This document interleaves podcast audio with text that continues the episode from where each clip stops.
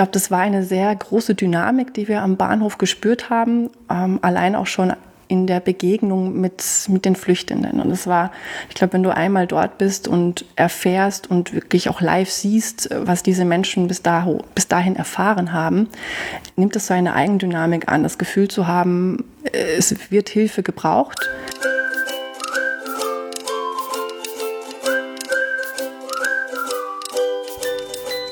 Hallo Fabian.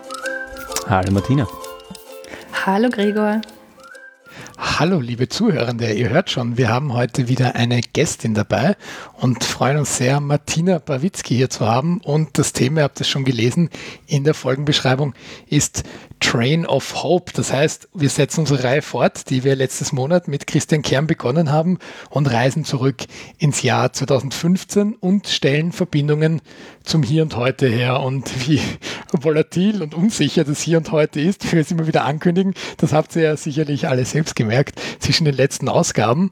Ähm, das heißt, auch das wird ganz spannend zu sein, wenn wir uns das Jahr 2015 in einem Kontext 2020, wie wir es jetzt im, ja, ich sag mal, in der Lockdown-Phase, in der Corona-Phase sehen, aber, und das stelle ich gleich zu Beginn dieser Folge nicht vergessen dürfen, das Thema Flucht, Migration ist weiterhin so aktuell, auch wenn wir im tagtäglichen vielleicht darauf vergessen und was anderes hören. Denn auch diese Menschen, die zuhauf im Moment, vor allem in Griechenland, auf die Weiterreise warten, auch die sind ja betroffen von einer Pandemie, weil die uns schließlich alle betrifft. Aber soweit soll es jetzt gar nicht zu Beginn gehen. Ich möchte jetzt einfach mal was über dich erfahren, Martina. Martina, stell dich mal kurz vor und erzähl uns, was du damals gemacht hast, 2015 und was du heute so machst. Ja, vielen Dank, Gregor, für diese Einleitung und auch für die Einladung. Ganz lieben Dank. Ich freue mich, hier zu sein. Ähm, ich habe damals Train of Hope mitgegründet. Ich glaube, das ist vielen ein Begriff. Es war eine der größten freiwilligen Initiativen, die 2015 entstanden sind. Und ich war Teil des Vereinsvorstandes damals. Und ja, ich glaube, ich habe drei Monate durchgehend am Bahnhof verbracht, wenn ich nicht gerade am Schlafen war oder versucht habe, meinen Job auszuführen, damals in einer PR-Agentur. Und äh, heute bin ich in Marketing in einer Unternehmensberatung tätig. Genau, habe aber immer wieder auch soziale Projekte. Es ist mir auch immer wieder ein Anliegen, mich zu engagieren. Was war denn damals der ausschlaggebende Grund zu gründen? Äh, ich glaube, das sind zwei Paar Schuhe. Ähm, der ausschlaggebende Punkt, um einen Verein zu gründen, äh, hatte nochmal eine andere Intention, als äh, direkt am Bahnhof zu helfen. Ich glaube, das muss man noch unterscheiden. Letztlich war es total wichtig, dass wir unsere freiwilligen Initiative auch einen Rechtsrahmen geben. Und dann war die Entscheidung, lag dann auch sehr nahe, dass wir, ich glaube, in den ersten drei Wochen dann auch entschieden haben, einen Verein zu gründen, was auch die Haftung betrifft, was aber auch ähm, Spenden auf legalen Wegen betrifft. Also es gab viele Gründe, die dafür gesprochen haben, aus einem äh, selbstorganisierten Haufen auch eine juristische Person zu machen. Und äh, genau, da hat es natürlich dann auch Menschen gebraucht, die Verantwortung übernehmen. Und ja, dann haben wir relativ schnell entschieden, auch ähm, einfach auch Personen zu nehmen, die sich das zutrauen, die auch schon länger dabei sind. Und genau, dann ging das Ganze auch sehr, sehr schnell. Warum ich vor Ort war am Bahnhof, ich glaube, dass es mir ganz ähnlich ging wie vielen anderen auch. Man hat irgendwo einen Aufruf gesehen. Bei mir damals war es ein Freund auf Social Media, der äh, irgendwie auch gepostet hat, wir brauchen jetzt dringend Lebensmittel und unbedingt Wasser. Es kommen Züge an und es gibt Schutzsuchende am Hauptbahnhof, die völlig planlos hier ankommen. Und das hat mich total schockiert. Äh, ich habe damals auch nicht wirklich begriffen, wie schnell das geht. Ich glaube, es war uns allen nicht klar, wie weit so eine Situation, die wir nur aus dem Fernsehen kennen, dann plötzlich auch äh, direkt vor unserer Haustür ist. Und ich bin hingegangen und habe ähm, ja, ein paar Dinge abgeliefert, wie viele andere auch. War dann auch schon in einem Kreis von 20, 30 Freiwilligen, die vor Ort waren. Und äh, ich glaube, es ging vielen auch so. Einmal dort und äh, ja, danach war klar, wir sind täglich dort. Und das kam aus einem Impuls heraus, den, glaube ich, auch sehr, sehr viele in uns haben, einfach ähm, zu helfen, zu helfen, wenn Not am Mann ist, auch äh, die nötige Empathie zu zeigen. Ich glaube, das sind auch ganz menschliche Ressourcen, die wir haben. Jeder lebt sie auch ganz anders, aber auch das, ähm, das Gefühl, wenn mir so etwas passieren würde, auf was würde ich denn da hoffen oder was würde mir helfen in dieser Notlage? Ja, wenn mich andere aufnehmen, äh, wenn ich das Gefühl habe, irgendwo willkommen zu sein, was ja bei ganz, ganz vielen bis Österreich gar nicht der Fall war. Wie war das dann, weil du sagst jetzt, da, da war dann ein, eine Gruppe aus 20, 30 Freiwilligen, wenn ich jetzt den Anfang finden will, war da dann plötzlich diese Gruppe und das waren die gleichen 4, 5, 10, 20, 30 Leute, die da jeden Tag da waren und irgendwann hat man begonnen, miteinander zu sprechen und sich zu vernetzen und sagen, machen wir doch einen Verein draus oder ähm, nennen wir das Ganze doch Train of Hope? Oder wie, ist das passiert? Wie ist davon, ich gehe mal hin und liefere was ab, ähm, zu, das, das, hast du schon gesagt, zu dem, jetzt bin ich da mhm. und jetzt komme ich jeden Tag wieder, weil man helfen muss. Wie ist dann daraus dieses, diese Bewegung eigentlich entstanden? Wie, wie hat sich da, wie, wie ist dieser Schritt passiert? Ja, ich glaube, da gab es auch ganz viele Parallelen und auch ich habe da einen sehr eingeschränkten Blick in mein kleines Universum. Ich glaube, da hat jeder auch seine eigene Geschichte. Ähm, ich glaube, das war eine sehr große Dynamik, die wir am Bahnhof gespürt haben. Ähm, allein auch schon in der Begegnung mit, mit den Flüchtenden. Und es war, ich glaube, wenn du einmal dort bist und erfährst und wirklich auch live siehst, was diese Menschen bis, dahin, bis dahin erfahren haben, nimmt es so eine Eigendynamik an, das Gefühl zu haben, es wird Hilfe gebraucht. Es ist wichtig, jeder Einzelne, der etwas dazu beiträgt, ist enorm wichtig. Und jeder hat seine Netzwerke genutzt, damals über Social Media. Und irgendwann, ich glaube auch schon nach zwei, drei Tagen, hatten wir das Gefühl, wir brauchen jetzt einen Namen, um vor allem in Social Media aufzutreten und auch aufzurufen und unsere Aufrufe in eine größere Reichweite zu verpacken und auch unsere Freunde darauf hinzuweisen, dass es jetzt eine gesammelte Seite gibt, eine, einen Auftritt, wo wir immer darauf hinverweisen können, was wir denn genau brauchen und wie viel Freiwillige benötigt werden. Das war, ich denke mal, wir haben sehr schnell handeln müssen. Das war aufgrund der Situation gar nicht anders möglich. Ähm, und auch wenn du nur ein paar Stunden am Bahnhof warst und nach Hause gegangen bist, warst du wieder mit denen, die schon dort waren, sehr, sehr gut vernetzt. Also wir hatten auch schon eine eigene WhatsApp-Gruppe damals und jede Situation, die von außen kam und die wirklich Hilfe gebraucht hat, ob es jetzt Menschen waren, ob es jetzt Spenden waren, hat dich dann wieder veranlasst zu handeln. Und das war diese Eigendynamik, die sich vor allem über Social Media so schnell verbreitet hat. Der Name Train of Hope ist, glaube ich, wirklich in einer, puh, in einer sehr, sehr langen Nacht entstanden. Und äh, ja, wir haben die Zeit genutzt, um uns Gedanken zu machen auch all unsere Ressourcen äh, zu nutzen, die wir auch alle haben. Also jeder Einzelne für sich. Es gab Menschen, die sehr Social Media affin waren, die wussten, wie man sich gut vernetzt. Andere konnten vielleicht wieder mit anderen Netzwerken gut helfen, was jetzt Presse betrifft und gute Medienkontakte. Und so ist es dann entstanden, dass jeder für sich das genutzt hat, wo er am meisten helfen kann. Und sei es nur ähm, wieder Spenden an Land zu holen und seine Freunde dafür zu mobilisieren. Es gab ganz, ganz unterschiedliche Gründe. Und ich ich glaube, ich habe das Zeitgefühl damals auch total verloren, äh, wie wir angefangen haben, die ersten Tage, wenn du mich oder ihr mich fragt, wie viel Zeit dazwischen vergangen ist, ich habe das oft gar nicht mehr so ein Gefühl. Ich war da auch in dieser Dynamik äh, so drin, dass ich gar nicht genau weiß, oft wie viel Zeit dazwischen vergangen ist. Ich glaube, wir hatten innerhalb der ersten ein, zwei Wochen schon unsere Stationen und auch das war zum Beispiel etwas von einem selbstorganisierten Haufen, wenn ich das mal so nennen darf, voller Freiwilligen auch anfangen, Strukturen zu finden, weil wir gemerkt haben, das ist dringend notwendig. Es ist in einem gewissen Rahmen, ist es noch möglich, dass, dass du von außen hin einfach Hilfe annimmst und jeder macht und tut. Und sobald du anfängst, dich zu vergrößern, das kennen auch andere Organisationen, braucht es gewisse Strukturen, braucht es eine gewisse Ordnung. Und auch das hat uns sehr, sehr lange beschäftigt. Wir haben super schnell gelernt. Wir waren ähm, tatsächlich von einem Tag auf den nächsten oft in Jofix und haben versucht, aus unseren Fehlern zu lernen und auch ähm, ja, Strukturen zu optimieren, weil wir gemerkt haben, das macht weniger Sinn, das macht überhaupt keinen Sinn und da müssen wir ähm, unbedingt noch stärker werden oder ganz schnell agieren und ähm, Strukturen aufbauen. Das hat uns neben dieser Soforthilfe und der Notversorgung auch jeden Tag sehr beschäftigt. Spannend. Ich, ich habe auch vor vielen Jahren mal in die Unternehmensberatung reingeschnuppert. Du hast jetzt gesagt, du bist, äh, du machst Marketing bei einer Unternehmensberatung. Ich stelle mir vor, wenn man sich diese, diese Szene oder dieses Szenario ausmalt und zu einer Unternehmensberatung geht und sagt, macht uns da einen Plan dafür, wie, wie, das, wie das funktionieren soll. Die Arbeitszeit, die da im Voraus reinfließt, selbst wenn man da irgendwie bedenkt, okay, und dann werden wir nach einer Woche evaluieren und vielleicht umbauen und die Stationen versetzen oder wie auch immer, ähm, das hätte doch nicht schneller funktionieren können, egal wie gut es geplant war, oder? Wenn ich, wenn ich das so höre, du sagst, nach zwei Wochen habt ihr irgendwie schon Stationen gehabt, hattet schon fix ähm, mhm. habt, habt Punkte angesprochen, welche, von welchen Fehlern, welche Fehler haben wir gemacht, wie können wir aus unseren Fehlern lernen. Also das klingt für mich als, also wirklich nach einer ad hoc laufenden, agilen Organisation, wie man sie kaum besser hätte aus einem Meetingraum planen können, auch wenn man sich selber aussuchen kann, wann das Ganze startet.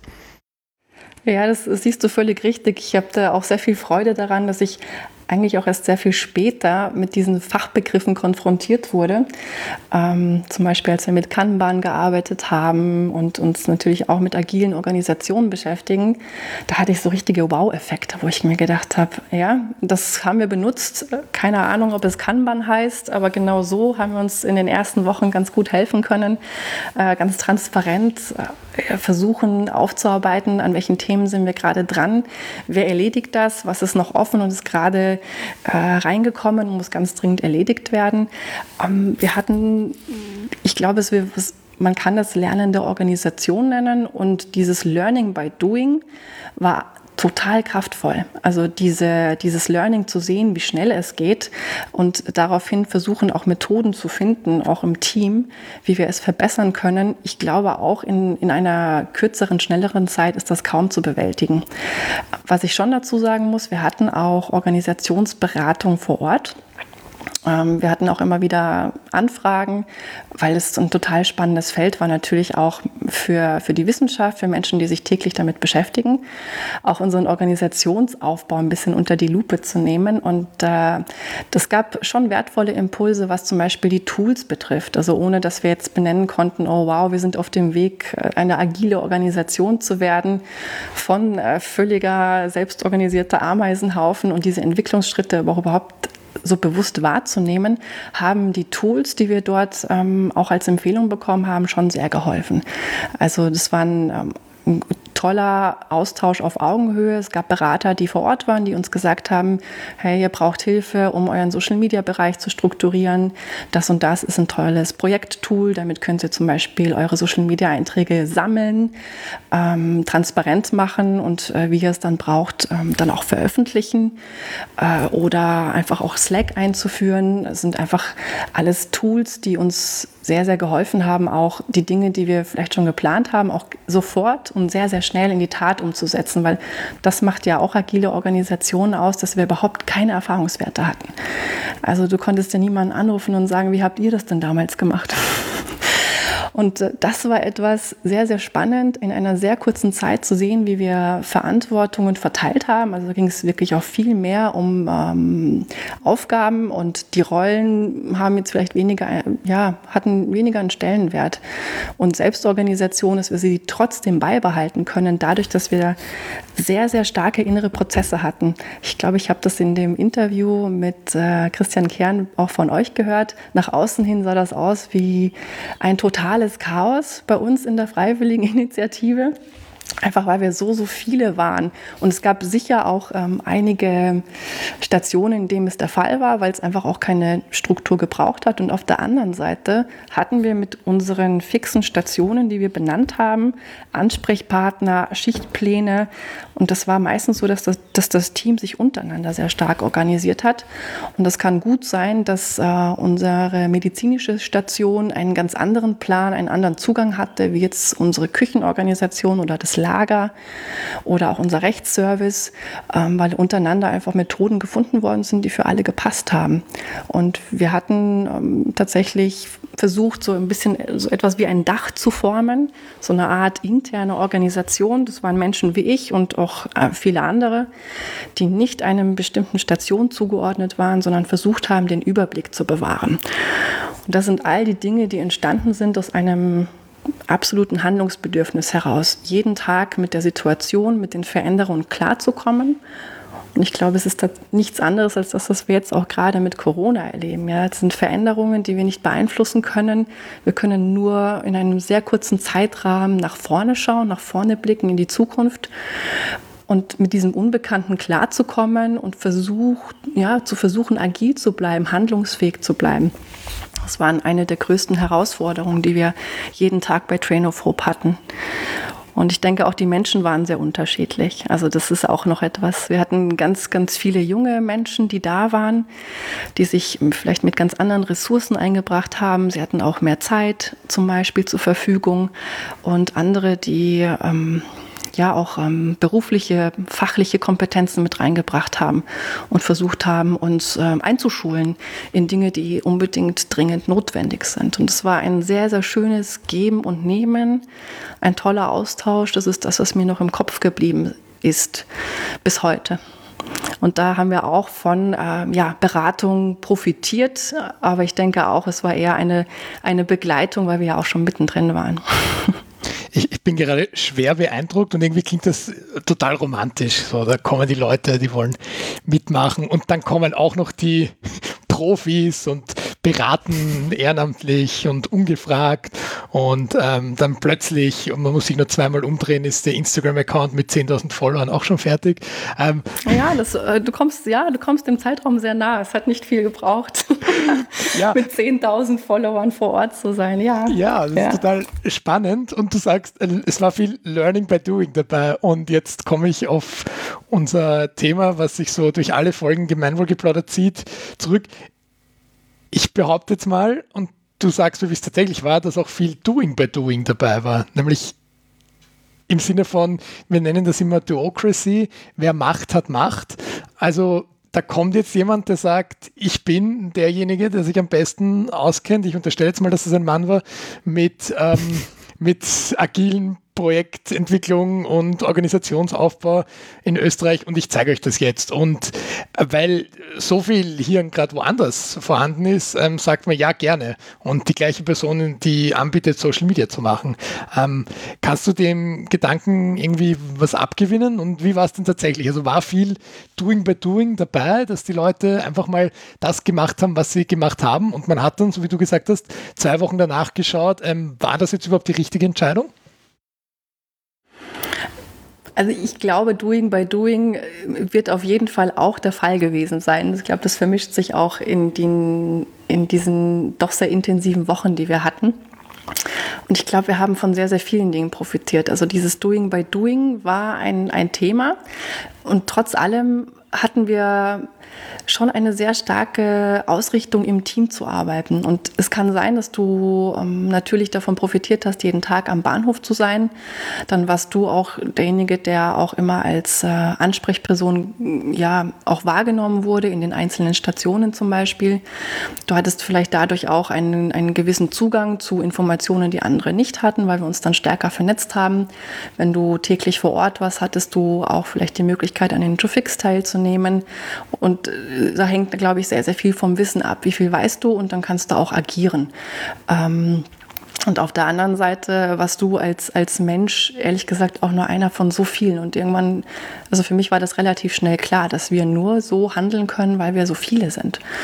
Und da war jeder Einzelne jetzt nicht in, im Mittelpunkt. Und das war für mich von Anfang an kein Problem, weil ich gesehen habe, ähm, wie dieses Miteinander auch, auch wachsen darf. Und ich glaube, es ist auch wirklich individuell sehr unterschiedlich, wie du jetzt ähm, das vielleicht auslegst, ähm, das Gefühl zu haben, du hast jetzt Verantwortung übernommen, hast da vielleicht auch ein Standing, ähm, bist Teil eines Teams. Also ich glaube, das sind Auswirkungen, die, die auf dich ganz verschieden wirken können. Aber das haben wir auch in, in unserem täglichen Umfeld, auch in Organisationen, in Unternehmen, auch alles Themen, die, ja, was auch wahrscheinlich Macht betrifft. Wie gehst du damit um? Äh, ich glaube, da gibt es viele, viele Ansätze, die bei uns gleichzeitig vorhanden waren. Da würde ich auch gar nicht nur unsere, ähm, unsere sehr positive, märchenhafte Seite sehen. Wir hatten auch ganz viel zu kämpfen und es gab ganz viele Auf und Abs, wo du auch das Gefühl hattest, haben wir die richtigen Entscheidungen getroffen. Und ähm, wenn von außen Hilfe kam, hatte ich das Gefühl, es war sehr auf Augenhöhe. Es war oft gar nicht so ein Ich weiß es besser und ähm, gib dir jetzt was an die Hand mit, sondern es war viel ein Wir lernen voneinander und was habt ihr bis jetzt eigentlich auch geschafft und wie habt ihr bis jetzt auch miteinander gearbeitet. Da, da gab es ganz viele Rückfragen und ich hatte das Gefühl, dass wir ähm, relativ schnell verstanden haben, dass wir mehr voneinander lernen können, indem wir wertschätzend Informationen austauschen und auf dieser Ebene auch sehr gleichwertig ähm, von den Antworten auch profitieren können. Und das war ähm, für viele eine große Hilfe. Also wenn ich ähm, überlege, äh, da beim Thema psychologische Beratung, also einfach auch zu sehen, äh, wo stehen die Freiwilligen gerade. Und ähm, irgendwann gab es den ich weiß gar nicht, ob das ein Aufruf war. Ich glaube, das war auch eine, eine Form von Freiwilligeninitiative. Gab es psychologische Berater, die vor Ort waren bei uns bei Train of Hope, die sich ähm, sehr interessiert haben für das Wohlergehen der Freiwilligen und ihre Hilfeleistungen in Form von psychologischer Beratung auch uns zur Verfügung gestellt haben, weil sie gemerkt haben, ja, das sind auch Themen, die uns beschäftigen tagtäglich, dass wir gut auf uns schauen müssen, dass uns das nicht immer gut gelingt, dass wir so im, im Außen sind und auch in diesem inneren Antrieb und sehr Adrenalin geladen, dass wir vielleicht gar nicht merken, dass wir ein, ein Erschöpfungslevel vielleicht auch schon haben und dass wir vielleicht auch uns Zeit nehmen müssen, um die Dinge zu verarbeiten. Also all das, was wir jeden Tag hören, was wir jeden Tag sehen. Und das hat natürlich auch ganz viele Dolmetscher betroffen damals am Hauptbahnhof. Es waren ganz viele junge Leute, die angeboten haben zu übersetzen in der Muttersprache, die wir da auch gebraucht haben. Also das, außer, ehrlich gesagt, außer Arabisch waren mir viele, viele Sprachen gar nicht bekannt. Wir hatten Urdu, wir hatten Farsi, wir hatten Pashtu. Je nachdem, äh, woher die Schutzsuchenden kamen, gab es Dolmetscher, die 18 Jahre jünger waren, auch teilweise, die ähm, sich gar nicht die Zeit genommen haben, vor lauter Tun, glaube ich, die Dinge zu verarbeiten, die sie da tagtäglich gehört haben. Und da bin ich sehr, sehr dankbar, dass äh, es immer wieder auch von außen diese Hilfestellungen gab.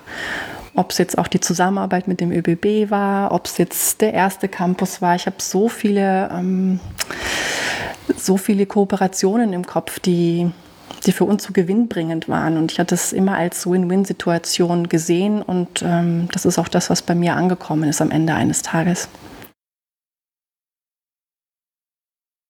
Ich weiß nicht, ob es deine Frage beantwortet hat. Ja, es gibt mir einen, einen, einen tollen Einblick wieder mal. Ähm, deswegen äh, bin weiterhin sehr beeindruckt und mich würde jetzt einfach interessieren, wer war denn die typische Freiwillige, die da damals gekommen ist, um mitzuhelfen? Wie, wie kann ich mir das vorstellen? Welche Menschen waren das, die, das war ja auch total zeitintensiv, wenn du sagst, äh, mitten in der Nacht wird dann die Entscheidung getroffen, so soll das Ding heißen oder wer ist jetzt im Vereinsvorstand etc.? Hm. Ich könnte dir nicht die Personas nennen, also die typische Freiwillige, ich glaube, das gibt es gar nicht. Das, was uns am meisten zusammengeschweißt hat, war Purpose. Das war für mich im Nachhinein äh, wirklich eine wahre Erkenntnis auch zu sehen. Wir hatten alle den inneren Antrieb zu helfen, uns für Menschenrechte einzusetzen und diese Willkommenskultur in dem Maße zu leben, wie wir sie leben können und wie wir sie auch anbieten können. Und jeder auf einem sehr, sehr unterschiedlichen individuellen Level. Und da gab es welche, die ja, tagtäglich Zeit hatten, sich einzusetzen, zu engagieren weil sie vielleicht auch studieren und sich ihre Zeit etwas freier einteilen können. Da gab es auch einige, die trotz allem gesagt haben, ich bin sehr gerne Teil des Social-Media-Teams, weil ich dort auch Expertise habe und mich auskenne. Mir muss niemand etwas erklären und ich kann sofort tun und machen und äh, habe aber nur zweimal die Woche Zeit. Ähm, gab es genauso wie andere, die gesagt haben, ich bringe Spenden vorbei, in welcher Form auch immer. Da gab es ja bei uns dann auch Bedarfslisten, die jeden Tag gepostet worden sind. Auch das war zum Beispiel ein Learning, äh, nicht einfach zu Spenden aufzurufen, sondern sehr bedarfsorientiert auch ähm, zu veröffentlichen, was genau am Bahnhof gebraucht wird. Und auch das war eine schöne, schöne Art, sich zu involvieren, ähm, einfach Spenden vorbeizubringen, das, was gerade gebraucht wird und auch ganz ehrlich für sich zu entscheiden, ähm, das packe ich nicht. und ähm, auch zu sagen, ich kann das nicht handeln, ich kann die Bilder, die ich hier habe, ähm, für mich so nicht, nicht verarbeiten und es ist völlig okay, in meinem Rahmen ähm, mich dann zu involvieren und zu engagieren und alles andere bleiben zu lassen. Also das sehe ich auch als sehr große Ressource an, in diese Selbstfürsorge zu gehen und ich glaube, es haben viele gemacht, einige sicher auch nicht und im Nachhinein dann festgestellt, oh, es ist jetzt auch gerade sehr, sehr viel an Input, den ich hier bekomme. Und der ist in Krisensituationen, wie wir alle wissen, auch wirklich nicht leicht, es alleine zu verarbeiten. Und da hatte jeder sein, sein Level. Und ähm, wir hatten eine äh, agile Struktur, die ich ganz toll fand, dass wir irgendwann sehr schnell eine freiwilligen Koordinatorin einberufen haben. Das waren dann auch oft Freiwillige, die gerade da waren. Äh, dann gab es Westen für sie und ähm, es gab ein Frontdesk und jeder, der freiwillig helfen wollte, ist an den Bahnhof gekommen und hat eine Pickel bekommen, ein Namensschild und wurde zugeteilt an die Station, die gerade auch Hilfe gebraucht haben. Das heißt, wir waren immer im ständigen Austausch. Es gab Menschen, die fix in Schichten eingeteilt waren und jeder, der vielleicht auch nur einmal vorbeischauen wollte, war innerhalb von fünf Minuten Teil unserer Organisation weil er mit einem Namensschild einer Station zugeordnet wurde und uns nur mitgeteilt hat, wie lange er ungefähr bleiben kann. Und äh, diese Art von Willkommenskultur, auch was die Freiwilligen betrifft, ähm, kam sehr gut an weil man eben diese Entscheidung für sich nicht treffen musste. Auch das haben wir offen gelassen. Inwieweit du dich selbst engagieren möchtest, ähm, war für jeden offen und alles war willkommen. Und ich glaube, das hat unsere Organisation auch sehr ausgemacht, vom, vom Anfang bis zum Ende. Wahnsinn. Da war, da war jetzt schon ganz, ganz viel drin. Ich glaube, mehr, als wir, als wir in der heutigen Folge irgendwie wirklich durcharbeiten können. Ein, ein Satz, den du gesagt hast, der hat jetzt bei mir ganz besonders irgendwie eingeschlagen. Und zwar, da war das, was uns am meisten zusammengeschweißt hat, war Purpose. Das kann ich mir vorstellen, weil man halt irgendwie so direkt vor sich diesen, diesen Purpose hat. Und es gibt ja auch aus der Wissenschaft irgendwo den Nachweis, dass, dass immer mehr auch die jungen Generationen Purpose in ihrer Arbeit suchen. Also da geht es irgendwie dann schon um mehr als nur um Geld verdienen. Jetzt ist meine, meine Frage an dich oder vielleicht überhaupt eine, eine Frage, die ich jetzt mal, mal so äh, stelle. Wenn man sowas mal gemacht hat, wenn man mal, wenn man mal so ein, ein äh, einem Ding mitgewirkt hat, mit so einem Purpose, so, und den man noch, noch dazu so unmittelbar irgendwie sieht, und dann ist das Ganze vorbei. Wie findet man dann noch in irgendeinem anderen Job genug Purpose, dass der befriedigend ist. Ich glaube, das, Fabian, was du gerade äh, beschreibst, ist so die, die Geburt von Menschen, die in die Beratung gehen, oder? Könnte ich mir jetzt vorstellen, als, als einen Ansatz. Meine, Martina, du bist genau diesen Weg gegangen, du kannst dann gleich was dazu sagen. Aber ich denke mir, das ist, treibt schon viele Leute an, die dann in welcher Form auch immer, es kann jetzt auch äh, Training sein, es kann äh, Lehre sein, in die ich gehe, zu sagen, ich habe jetzt was ganz Besonderes erlebt und ich weiß, ich kann auf dem Niveau das wahrscheinlich erst wieder in 25 oder 50 Jahren nochmal erleben für mich. Aber ich kann bis dahin Menschen, die so eine Möglichkeit bekommen, bestmöglich dabei unterstützen. Das wäre so eine Möglichkeit, die ich mir vorstellen kann. Wie siehst du das, mhm. Martina? Ja, das ist auch ein Teil dieses sehr spannenden Prozesses, die jeder von uns sicherlich auch wieder auf sehr individueller Ebene erlebt hat. Was ich bei sehr vielen wahrgenommen habe, und da möchte ich mich gar nicht rausnehmen, ähm, wenn das Ganze vorbei ist, und bei uns war es vorbei, weil die Veränderungen im Außen stattgefunden haben, die Grenzen waren zu. Und dann war schlagartig auch klar, wir beenden unsere Arbeit, wir ziehen uns zurück. Ähm, und dann bist du erstmal in ein tiefes Loch gefallen. Und ich glaube, das kennen sehr, sehr viele. Du bist nur am Machen, nur am Tun und äh, bist sehr purpose getrieben.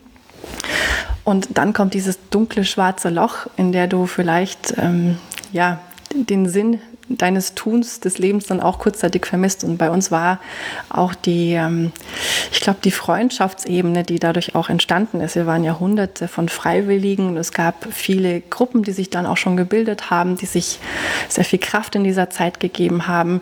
Äh, es sind zwar Freundschaften entstanden, aber wir haben auch den Rahmen Train of Hope genutzt, um uns dort zu treffen. Das heißt, ähm, ich glaube, es gab auch sehr persönliche Gründe, warum wir gerne am Bahnhof waren, weil wir das Gefühl hatten, wir werden da gesehen, wir wir werden da gehört, wir können uns austauschen. Es gibt äh, Menschen mit sehr ähnlichen Lebenseinstellungen und das ist eine Form des Miteinanders, die dann auch plötzlich schlagartig innerhalb von zwei, drei Wochen weggefallen ist. Das konnte ich auch bei mir beobachten. Es war dieses Wow, drei Monate ähm, so etwas erschaffen und es war ja eine Größe, die wir vor drei Monaten damals noch gar nicht erahnen konnten. Mir war das auch immer wieder erst bewusst, wie groß diese Bewegung wurde, als wir die Washington Post oder die New York Times vor Ort hatten, die äh, Interviews wollten und das ganze Ausmaß dann auch erst verstanden habe. Und nach diesem tiefen Loch und war es total wichtig und ich glaube, es war für alle wichtig zu sehen, was hat es überhaupt in mir verändert. Wir hatten ja für diese Fragen und für diese Reflexion überhaupt keine Zeit. Also ich glaube nicht, dass ich die Einzige war. Wir waren so im Tun beschäftigt. Ähm, von den Beratern, von den Psychologen gab es, gab es ganz oft auch immer wieder ähm, Impulse, dass wir uns auch die Zeit für uns nehmen zum Beispiel, dass wir in diesem Notmodus, das kennen Sie von anderen Krisenmanagement-Hotspots, äh, auch in Flüchtlingslagern im Ausland, man hält nur einen gewissen Zeitraum durch ähm, mental und emotional. Es war immer diese sechs bis acht Wochen standen im Raum. Die geben sie uns, dass wir das durchhalten und danach werden wir ähm, sehr, sehr erschöpft sein. Und ich glaube, das ist auch eingetroffen. Parallel zu diesen, wow, was habe ich hier gerade erlebt und was fehlt mir und wie kann ich mir das wieder in mein Leben holen und was war das eigentlich? Um dieses Ganze erstmal zu verstehen, sind, glaube ich, bei vielen erstmal einige Wochen vergangen. Also ich habe die Zeit gebraucht, um erstmal zur Ruhe zu kommen ähm, und aus der Erschöpfung ähm, für mich dann auch abzuleiten, genau, was hat mich da angetrieben und was ist mir in meinem Leben wirklich wichtig? Und ich glaube, diese Fragen haben sich sehr viele gestellt. Und ich habe einige Beispiele von Menschen, die danach ihre Jobs gekündigt haben, die sich umorientiert haben, die sich Auszeiten genommen haben oder die beschlossen haben, sich auch politisch stärker zu engagieren zum Beispiel ähm, oder auch in sozialen Projekten. Es gab auch viele, die ähm, sich dann eingesetzt haben bei anderen NGOs und NPOs, einfach weil sie auch Erfahrungswerte mitnehmen konnten von Train of Hope. Und auch das, ähm, denke ich, waren schöne Möglichkeiten, sich dann einzubinden, auch in diese Integrationsphase. Wie, wie geht es dann weiter? Und all das mitzunehmen, was wir vor Ort erlebt haben. Und bei mir war das auch sehr ähnlich ähm, zu sehen, da findet Veränderung im Inneren statt. Jetzt begreife ich auch, was es für mich heißt. Und ich merke, wie das bei Purpose-Driven Organizations ja auch ist, wenn wir jetzt in der Fachsprache bleiben wollen, was für ein Antrieb daraus entsteht. Und da waren diese Veränderungen auch wieder auf sehr unterschiedlichen Niveaus spürbar. Und für mich war auch klar, okay, Produkt-PR ist schön, gibt mir aber eben nicht mehr diesen nötigen Drive, den ich früher gemacht habe den ich früher vielleicht noch darin gesehen habe, aber mit Train of Hope und den all den Erfahrungen, die ich da mitnehmen konnte, hat sich mein Leben verändert. Und ich glaube, das ist der erste Schritt, zu erkennen, diese Aussage, diese Stimme, die wir da haben, und bei mir war sie sehr, sehr laut, zu erkennen, wow, da hat Veränderung stattgefunden. Und ich bin nicht mehr der gleiche Mensch, der ich vorher war, weil einfach all diese Erfahrungen sehr intensiv waren. Ähm, und ich gehe davon aus, also könnte ich meine Hand ins Feuer legen, dass es jeder einzelne Freiwillige genauso sieht, der sich damals engagiert hat, wenn man auf einem gewissen Niveau unterwegs war. Ähm, ja, und danach war für mich klar, ich ähm, werde mich auch umorientieren und ähm, Beratung ist ein spannendes Feld und ich bin tatsächlich dort auch gelandet, nutze aber eher meine, genau, meine Kompetenzen aus dem Marketing und finde genau diese Felder, von denen wir auch gesprochen haben, also was heißt denn Agilität oder was heißt jetzt Krise und Agilität? Wie beeinflusst sich das miteinander und gegenseitig und wie ja, wie wichtig auch Purpose ist äh, in der alltäglichen Arbeit, in dem, was man tut. Ich glaube, das war für mich eine ganz andere Erfahrung, als es nur aus der Theorie zu kennen. Ein ganz anderes Verständnis und auch ein ganz anderes ähm, Verständnis Mitarbeitern gegenüber, die sich diese Fragen stellen und vielleicht auch gerade nicht finden für sich.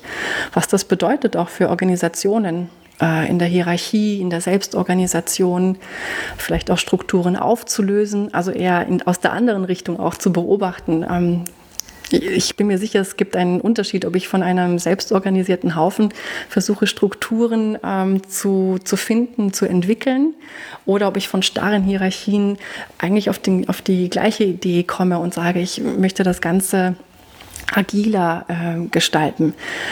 Ähm, ich glaube, da hat jeder von uns seine eigenen Challenges erlebt und ähm, wie ich oft beobachten konnte, sind sehr, sehr schöne Projekte, sehr schöne Veränderungsprozesse auch in, bei vielen anderen in Gang gekommen.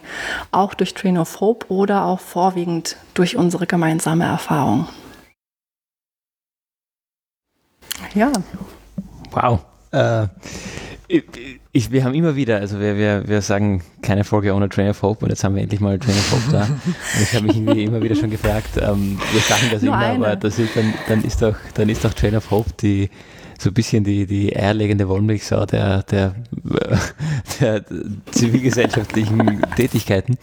Äh, und all das, was wir da irgendwie ähm, Train of Hope anhängen und sagen, wow, die haben das so toll gemacht, ähm, das kann doch gar nicht irgendwie alles an einem Ort zusammenkommen äh, vor allem in so kurzer Zeit. Aber offensichtlich ist das ja wirklich, hat das ja wirklich funktioniert. Also ich finde das nach wie vor wirklich faszinierend, dass das so gut, ähm, ja, dass das für so viele Sachen von mit so vielen Brillen noch immer so eine spannende Case Study ist, die, die so viele Antworten irgendwie liefert und so viele richtig gemacht hat.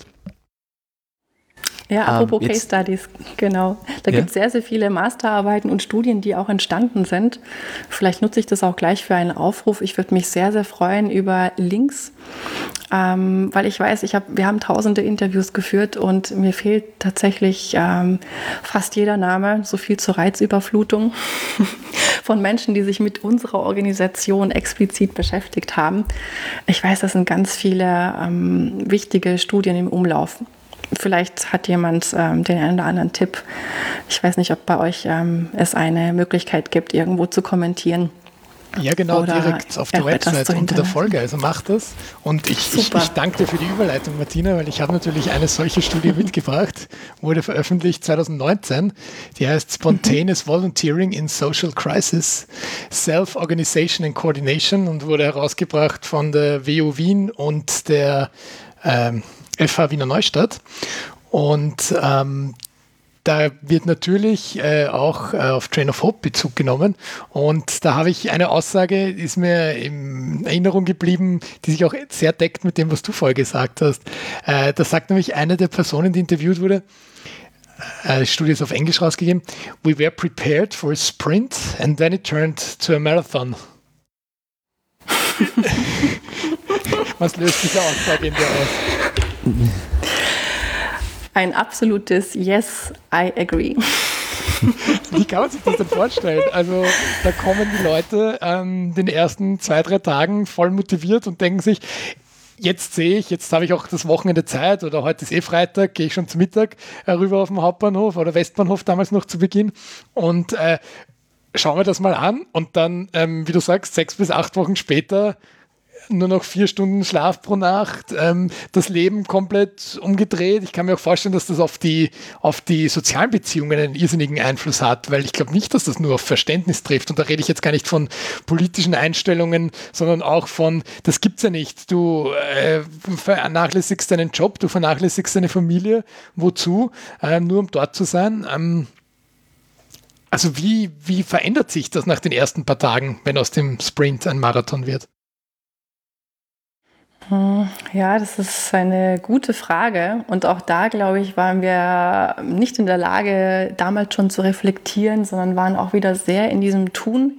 Und manchmal geht das dann etwas verloren, dass du oft erst Wochen später merkst, was das vielleicht auch schon mit deinem, mit deinem vorherigen Leben gemacht hat. Und das ist ein wichtiger Punkt. Also ich glaube, die, das Leben, das du hattest, mit deinem Netzwerk, das du hattest und deinen sozialen Kontakten, wurde sehr daran gemessen, wo es jetzt den großen gemeinsamen Nenner noch gibt. Und ich war noch mit vielen Freunden im Austausch, die sich aber auch besonders dafür interessiert haben, was ich da jeden Tag tue. Und wo ich wusste, ähm, da gibt es ein Commitment oder sie wollen helfen und deswegen melden sie sich auch ähm, mit ganz konkreten Fragen. Und alles, was darüber hinausging, wie man hört, ich bin ja auch nicht aus Österreich, ich komme aus Deutschland und habe auch sehr, sehr viele Freunde, Familie ähm, weit weg. Habe ich auch gemerkt, es, sind, es war sehr wenig Zeitfenster, um sich ähm, genau diesen Themen diesen sehr persönlichen Themen zu widmen. Ich habe ein schönes Beispiel, ähm, auch was uns jetzt vielleicht als Spiegelbild nochmal hilft zu verinnerlichen, was, was da aus diesem Sprint in den Marathon ging. Auch wir vor Ort hatten erst Wochen später, so ungelogen, das weiß ich noch, ich glaube nach drei, vier Wochen hatten wir die ersten ähm, Zusammentreffen, wo ich dann jemanden fragen konnte, mit dem ich seit drei Wochen jeden Tag dort war, was machst du eigentlich so privat? Was machst du denn außerhalb von Train of Hope? Ähm, studierst du, ah, okay, in einer Partnerschaft, ähm, also Hobbys, also in den Austausch zu gehen, das ist uns ja sogar vor Ort nicht gelungen. Und ich glaube, das ist ein sehr, ein sehr guter Spiegel, der sagt, ja, der auch besagt, wie wir uns damals gefühlt haben und wie wir doch auch unser normales Leben sehr beschränken mussten. Und ich weiß, es hat auch zu vielen Konflikten geführt, auch in Partnerschaften, auch in Familien. Ähm, auf der anderen Seite gab es dann aber auch wieder Familien und Paare, die sich dann ja beide engagiert haben, wenn das, wenn das möglich war. Und das war bei den meisten aber auch nicht der Fall. Und ich glaube, auch da gilt es ähm, abzuwägen und zu schauen, ist das für mich akzeptabel? für eine gewisse Zeit, weil ich weiß, es hat ein Ende. Nur wie du schon gesagt hast, das Ende war jetzt der Sprint oder war es jetzt ein Marathon?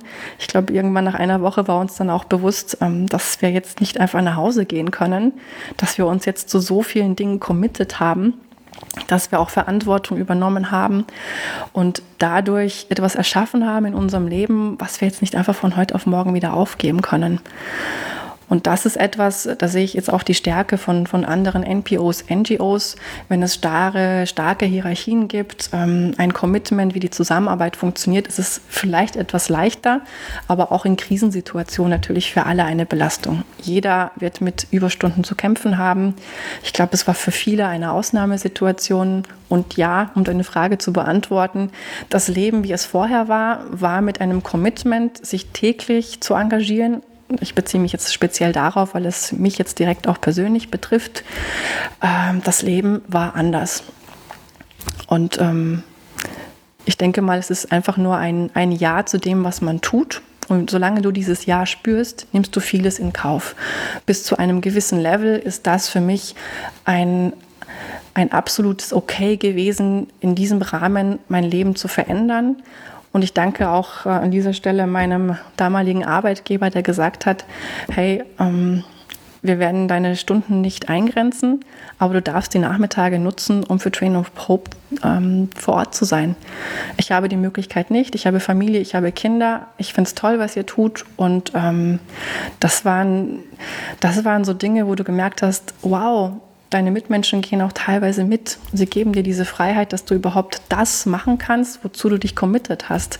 Äh, und dann hatte ich ähm, weniger diesen Konflikt, mich entscheiden zu müssen. Und ich glaube, das war aber auch bei vielen der Fall. Und jeder hat dann für sich selbst entschieden, in welcher Form er für Trainer of Hope tätig ist oder eben auch nicht. Hm. Wenn wir es jetzt von der, von der ähm, persönlichen Ebene vielleicht nochmal ganz rauszoomen, dass wir das, mhm. dass wir das auch irgendwie besprochen haben. Du hast vorher angesprochen, ähm, du hast sie dir offensichtlich angehört, unsere, unsere Folge mit Christian Kern. ja, genau. Meine Frage wäre jetzt, äh, wenn, wenn sowas wieder passiert, also wenn, wenn wieder irgendwie diese äh, eine, eine Ausnahmesituation, auch wenn wir uns jetzt in einer Ausnahmesituation befinden, die ist wohl etwas anders als, als damals, was, was diesen konkreten Fall angeht. Aber wenn man jetzt eine, eine Wiederholung ähm, dieser, einer vergleichbaren Situation hätte, denkst du, würde es wieder in Österreich diese überwältigende Reaktion der, der Zivilgesellschaft und, und von eben vielen Einzelpersonen ähm, und auch Unternehmen geben, die dann zum Beispiel solche Möglichkeiten geben, dass sie sagen, ja, du darfst deine, deine Nachmittage ähm, dort verbringen, wir geben dir diese Möglichkeit. Ähm, denkst du, würde das so wieder funktionieren, wenn man jetzt zum Beispiel beim Anlassfall ähm, Flucht bleibt, wenn wir jetzt davon ausgehen, ähm, Corona-Lockdown ist aufgehoben und, äh, und man, ich weiß nicht, wir gehen davon aus, die, dieser Virus ist vorbei, wie auch immer, und plötzlich kommen, ähm, kommen alle diese Geflüchteten, die jetzt in Griechenland sitzen, ähm, erreichen Europa und, und Österreich. Wäre so, so eine Reaktion wieder möglich? Ging es vielleicht sogar ein bisschen schneller, weil sich ein Train of Hope ja schon schneller mit den gleichen Funktionen mobilisieren würde und könnte? Oder wird das anders ausschauen? Ja, momentan ist es sehr schwer vorstellbar, dass wir äh, zu einer gleichen Entwicklung kommen. Aber ich versuche das mal auszublenden. Ähm, was ich erlebt habe in Social Media, als jetzt auch die Nachrichten verstärkt berichtet haben, auch über die Flüchtlingslager auf den griechischen Inseln und ich glaube, der eine oder andere auch von und den Freiwilligen ein Déjà-vu hatte. Oh Gott, damals hat es ganz ähnlich angefangen habe ich die ersten gesehen, die ähm, kommentiert haben, okay, wann treffen wir uns am Bahnhof? Sag mir wann und wo. Wir sind zur Stelle. Das ist äh, etwas, das hat mich total berührt, weil ich gemerkt habe, ähm, wie viel Positives an dieser, an dieser freiwilligen Arbeit, die man selbst damals gemacht hat, hängen geblieben ist. So wie wertvoll diese Zeit eingeschätzt wird bei vielen, das, ähm, das Gefühl habe ich, dass die von heute auf morgen handeln würden und äh, sofort da wären und sofort funktionieren würden. Ähm, auf der anderen Seite ähm, ist es schon auch etwas, was mit Politik zu tun hat. Also ich glaube, es ist wichtig zu sehen, dass die Zivilgesellschaft jetzt nicht alles auffangen kann, was jetzt äh, politisch noch nicht gelöst worden ist. Wenn ich mir die Flüchtlingspolitik jetzt anschaue, die wir gerade haben, äh, ist es ja eher ein, wir schotten uns ab, Europa schottet sich ab und wir machen die Grenzen dicht, weil es gibt keine anderen gesamteuropäischen Lösungen. Ähm, also auch das ist etwas, was mich eher desillusioniert. Ich glaube schon auch, dass die, die Hoffnung sehr stark war, auch in unserem Engagement, ähm, zu sehen, dass sich etwas ändert und dass sich in, vor allem im Hinblick auf Menschlichkeit etwas ändert. Also es sind so Grundwerte gewesen, die wir alle dort gelebt haben, die wir uns auch für eine gesellschaftliche Lösung sehr gewünscht hätten. Und ähm, ich glaube, es macht auch was mit einem zu sehen, fünf Jahre später, was genau hat sich verändert. Ähm, war ja auch jetzt im Interview äh, mit unserem ehemaligen Bundeskanzler auch eine große Frage. Wenn wir ganz ehrlich sind, hat sich nicht besonders viel verändert. Also wir sind eher äh, auf Abschotten und ähm, das kenne ich genauso vor fünf Jahren. Äh, wir bauen einen Zaun, war auch ein, ein sehr großes Thema. Und es gab immer wieder diese Hoffnung, ähm, ja, dass wir einen, einen anderen Weg finden, einen anderen Weg der Menschlichkeit, der Begegnung. Und wir haben uns auch immer wieder auf die Genfer Konvention gestützt und gesagt, das ist etwas, das wollen wir auch so leben. Und warum kann nicht Europa eine Lösung dafür finden? Und ich glaube, es macht auch was mit einem, weil einfach Frust da ist. Ich glaube, in vielen ist doch jetzt auch Frust und Wut. Ähm, oder auch Ängste, ähm, dass das nochmal so kommen könnte, wie es damals der Fall war. Mm, ich bin mir sicher, dass sehr, sehr viele rein aus Empathie, aus äh, sehr, sehr menschlichen Gründen, die alle sehr tief in uns verankert sind, sofort wieder Freiwilligenhilfe anbieten würden. Das ist das, was ich glaube, was ich hoffe. Ähm, ich glaube aber auch, dass viele ähm, durch diese Desillusion, die sie hatten auch damals, Einfach jetzt in diesem direkten Vergleich 2015, 2020. Ähm, da ist vielleicht die Motivation auch nicht mehr die gleiche, weil jetzt haben wir Erfahrungswerte. Wir haben das schon einmal durchlebt und diese, diese Motivation zu sehen, dass es auch etwas bewirkt hat äh, auf einer größeren, auf einer höheren Ebene, auch politisch, war für viele sicherlich auch ein, eine Motivation, die jetzt möglicherweise etwas verloren gegangen ist.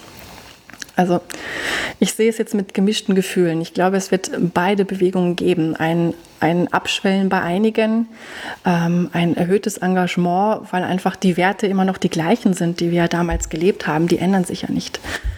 Ähm, und trotzdem aber auch zu sehen, Zivilgesellschaft kann nur einen kleinen Teil kompensieren. Und das haben wir damals auch ähm, gesehen. Aber alles, was, was kurzfristig gebraucht wird, und dieses Soforthandeln ist über die Zivilgesellschaft, über Engagement möglich.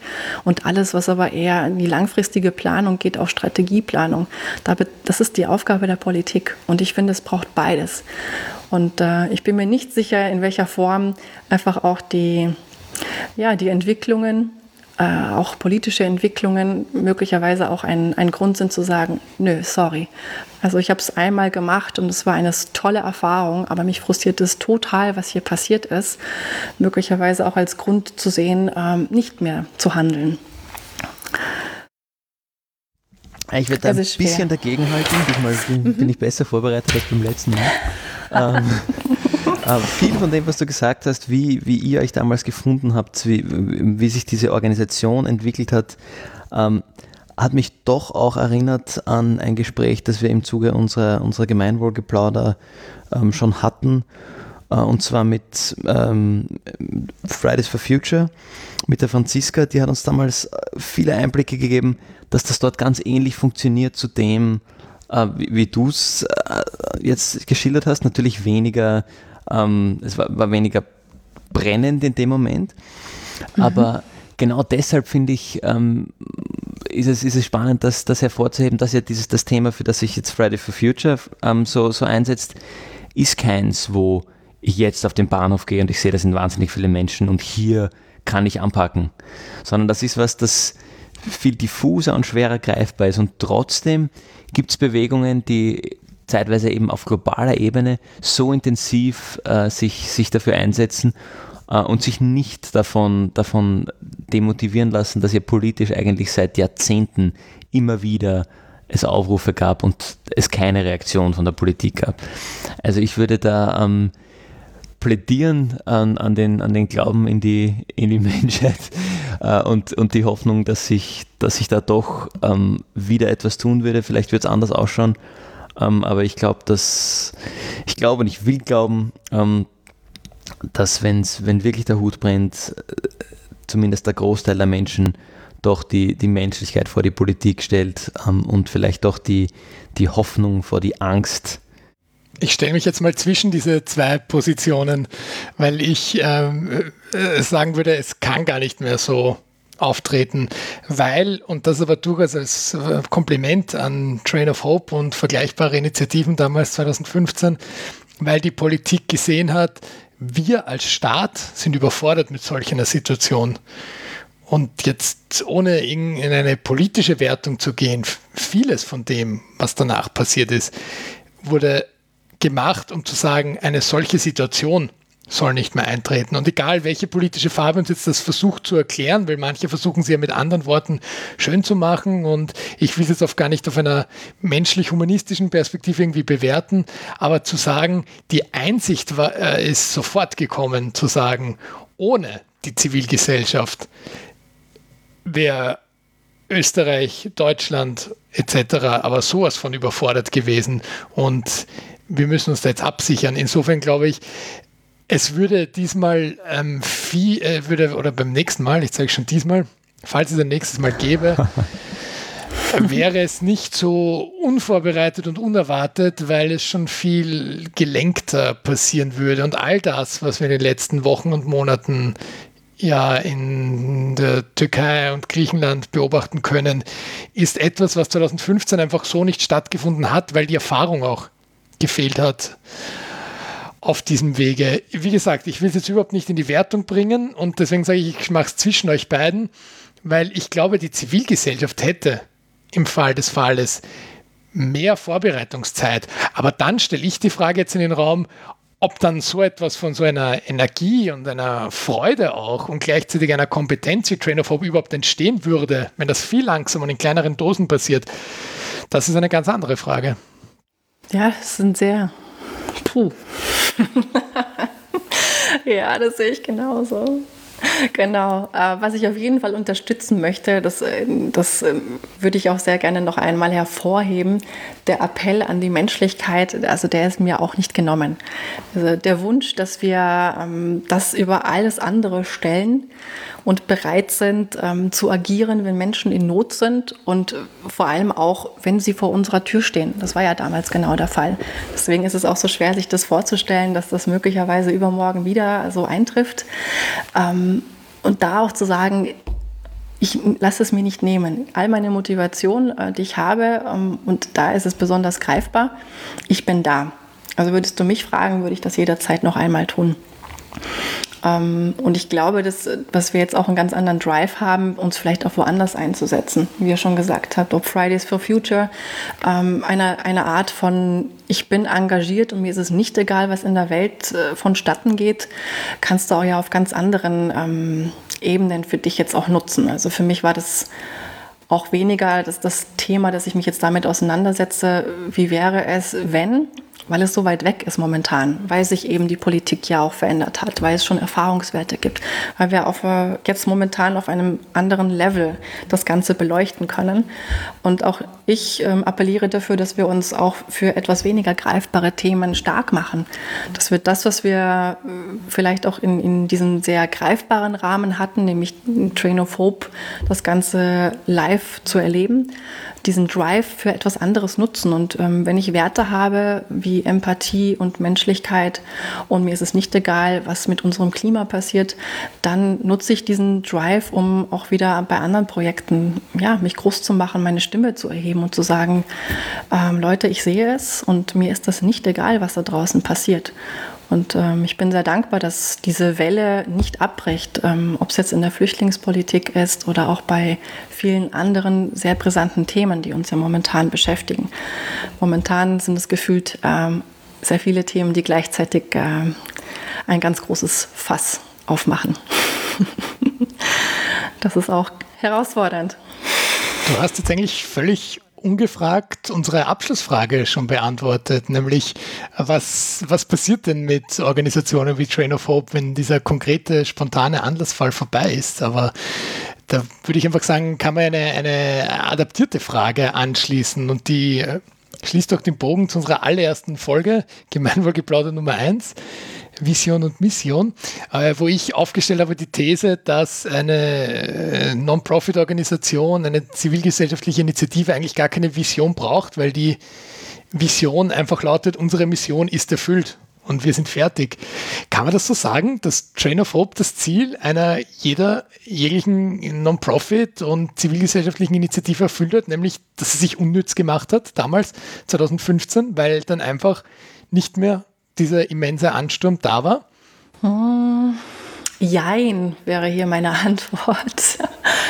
ähm, es gab durchaus Überlegungen, die wir auch schon gemacht haben in Strategie-Meetings. Also auch dafür haben wir uns Zeit genommen. Ähm, als wir gemerkt haben, dass es durch ähm, erste Grenzschließungen einfach weniger Nord Notversorgung für uns gibt, sondern auch strategische Themen aufpoppen, wie kann es weitergehen mit Train of Hope. Und da haben wir uns genau diesen Fragen gestellt. Ähm, da haben wir alle dazu eingeladen, mitzuarbeiten ähm, und auch Rückschlüsse zu ziehen, wie kann sich Train of Hope weiterentwickeln, wenn sich die Situation von außen verändert. Und das war ja damals auch schon zu spüren. Ähm, ich glaube, im November war, war das der Fall. Und es gab super tolle kreative Überlegungen, ähm, auch schon Projektansätze.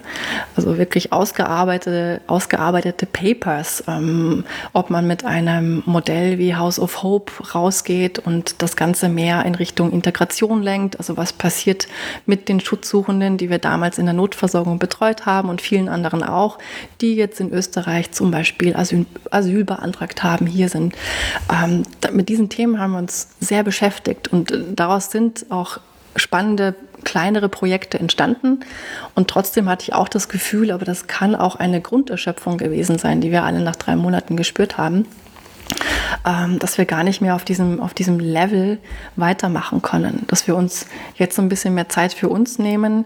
Und äh, trotz allem gab es diese Projekte und eine gemeinsame Vision, die wir versucht haben, daraus zu leiten. Und ähm, trotz allem war die, die Mission, ich glaube, in den drei Monaten davor einfach das Wichtigste. Wie du schon gesagt hast, die Mission ist erfüllt. Und dann habe ich das Gefühl gehabt, die Lager spalten sich ein wenig von Menschen, die diese Missionserfüllung für sich abgeschlossen sehen und auch ähm, damit gut nach Hause gehen können und ähm, das Projekt als beendet sehen und andere, die noch dranbleiben wollten, die ähm, ja, aus, aus diesen Erfahrungswerten auch größere Projekte gestalten wollten. Also wir hatten auch viel Best Practice, Lessons Learned mit anderen freiwilligen Initiativen. Das war auch so, super spannend. Ähm, sogar bis Dänemark und Schweden wurden wir kontaktiert, ähm, weil auch dort natürlich Hotspots entstanden sind ähm, mit den Flüchtlingswellen, wie wir das vor Ort gelöst haben. Sie haben folgendes Problem und sie würden total gerne wissen, wie wir diese Probleme gelöst haben. Und ähm, das war spannend, weil ich gemerkt habe, daraus kann man so viel machen. Uh, letztendlich hat sich auch ein kleines Projekt daraus entwickelt, äh, House of Hope als Social Bazaar. Es gab immer noch eine freiwillige Gruppe, die dort eine Art Social Market ähm, weiter betrieben hat. Äh, als Anlaufstelle und viele, viele andere sind dann einfach ja, persönliche Wege gegangen und haben Wege für sich eingeschlagen und äh, beim Thema weiter dran zu bleiben. Das Konstrukt Train of Hope war aber im Nachhinein sehr gebunden an diese Notversorgung, wie du schon sagst, also an dieses ähm, ins Handeln zu kommen, ähm, weil die Situation so ist, wie sie ist. Und beides gab es und ich glaube, beides ist auch wichtig. Aber die Mission war für mich damals auch ausschlaggebend. Ja, so viel kann ich dazu sagen. mhm. Ja, vielen Dank. Ich glaube, da ist noch, wäre noch ganz, ganz viel mehr drin, wo man irgendwie noch, noch viel tiefer und viel länger reintauchen könnte. Und vielleicht, hoffentlich, ja. machen wir das eines Tages auch. Ähm, für heute kommen wir zum Ende und ich würde hier gerne überleiten zu den Empfehlungen, Gregor, magst du anfangen mit deiner Empfehlung? Ich fange an, genau, weil meine Empfehlung sehr nah am Thema ist. Das ist nämlich das Paper, was ich vorher schon erwähnt habe. Ich wiederhole nochmal den Namen Spontaneous Volunteering in Social Crisis, Self-Organization and Coordination.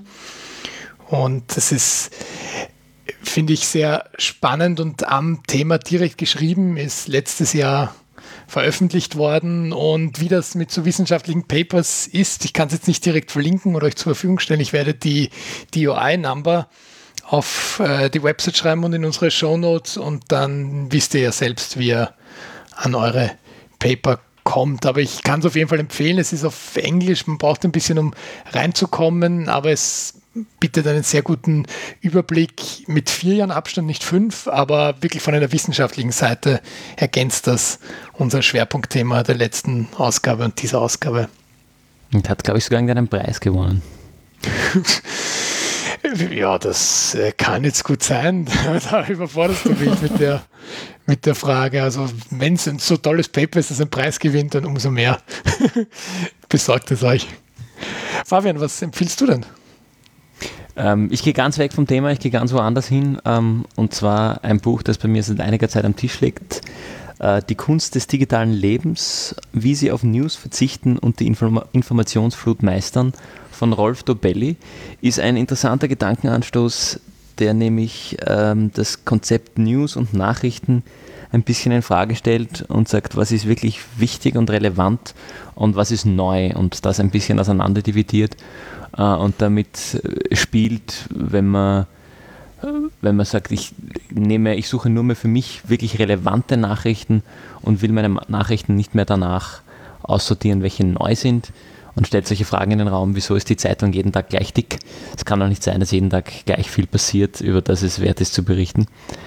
Ähm, ist ganz interessant, ein bisschen besserwisserisch, aber zumindest mal ein, ein interessanter Spin, ähm, gerade in, in Zeiten wie jetzt, wo man sowieso viel irgendwie im, im Netz hängt und, und äh, dauernd irgendwie Nachrichten verfolgt. Ähm, ich zumindest. Äh, ist ganz, ganz spannend, sich das mal ein bisschen aus der anderen Richtung zumindest durchzudenken. Martina, was ist deine Empfehlung? Ja, vielen Dank für eure wertvollen Tipps. Ich werde sie mir auf jeden Fall mitnotieren. Klingt super spannend. Ähm, ich besuche gerade einen Online-Kurs, vielleicht äh, ist das für den einen oder anderen auch interessant, nennt sich das innere Navi von Vivian Dittmer. Dazu gibt es auch ein Buch. Ähm, kann ich sehr empfehlen, wenn man sich mit seiner eigenen persönlichen Weiterentwicklung gerade auch beschäftigt. Ähm, viele Ansätze, welche Gedanken wir denn überhaupt ähm, haben es gibt eben nicht nur die Ratio, es gibt auch die Intention, äh, die Intuition und äh, die Herzintelligenz. Und das kommt alles in einem ähm, sehr mm, greifbaren Modell bei Vivian Dittmar zusammen. Man wird schön durchgeleitet und äh, bekommt auch Meditationen mit, die man von Woche bis ja, zur Woche sich dann ähm, anhören kann, nach seinem eigenen Tempo.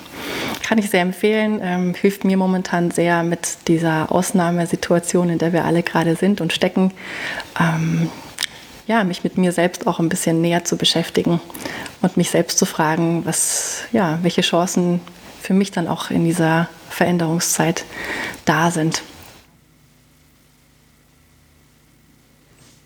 Wunderbar, das klingt nach einem sehr interessanten und spannenden Tipp, den ich mir auf jeden Fall ansehen werde. Ja, kann ich nur mitgeben. Danke auch an euch.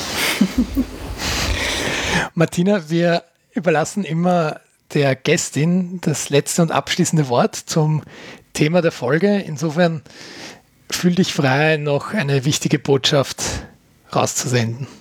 Oh ja, da wäre noch so viel zu sagen. Ähm, super schwer, das jetzt nur als Abschlusswort mit anzuhängen. Ich versuche es, ich gebe mein Bestes. Ähm, ich spreche hier für ganz, ganz viele Freiwillige, die damals mitgeholfen haben, sich engagiert haben. Ähm, genau, und möchte auch allen danken, die damals ihre Zeit investiert haben. Ähm, ja, mit ihrer Menschlichkeit gehandelt haben, das auch über eigene Bedürfnisse gestellt haben und ähm, aus jedem Beitrag ja, zu diesem großen Ganzen, ähm, ja, ein Teil davon war ein sehr, sehr wichtiger Teil. Und ähm, das möchte ich hier auch nochmal betonen, dass es ähm, Tausende von diesen Freiwilligen gab. Und ähm, ich als Stellvertreterin heute hier bei euch sein durfte. Vielen Dank also dafür und einfach auch meine ganz persönliche Story und meine ganz persönlichen Erfahrungswerte hier mit reingebracht habe. Und ähm, ich denke, wenn ihr jetzt hunderte andere interviewen würdet, würdet ihr damit ein sehr spannendes Podcast jedes Mal aufs Neue füllen können, weil die Erfahrungsschätze so unglaublich vielfältig sind ähm, und jeder ja dadurch auch seinen eigenen Beitrag dazu leistet. Also ganz, ganz lieben Dank für alle, die damals Teil dieser Bewegung waren, nicht nur von Train of Hope, sondern auch ähm, ja, auf der ganzen halben Welt verteilt. Es war schön zu sehen, was wir als Zivilgesellschaft äh, auf die Beine stellen können, wie viel Power hinter ähm, ja, einer so großen Bewegung steckt und wie viele wir damit erreicht haben. Und das ist für mich eine absolute Motivation, auch an meine an meine Träume zu glauben und auch an meine Werten weiter festzuhalten und zu sagen, ich bin nur eine von ganz, ganz vielen, die diese Werte leben. Und es ist unglaublich wichtig, dass wir uns davon nicht beirren lassen, von all den Entwicklungen, die jetzt auch ähm, um uns herum sind, die sicher auch mal demotivieren, auch mal frustrieren, ähm, da immer wieder in diese, in diese Energie zu kommen und zu sagen, nein, ich habe Werte und die lebe ich und die zeige ich und ich, ich bin auch mutig. Ich äh, erhebe auch meine Stimme und ich sage auch mal etwas dagegen. Und ähm, davon profitieren wir alle. Und deswegen ist es eher hier auch ein Aufruf zu zeige dich, erhebe deine Stimme und äh, in welchem Level, in welchem Ausmaß, ja, entscheidet jeder für sich.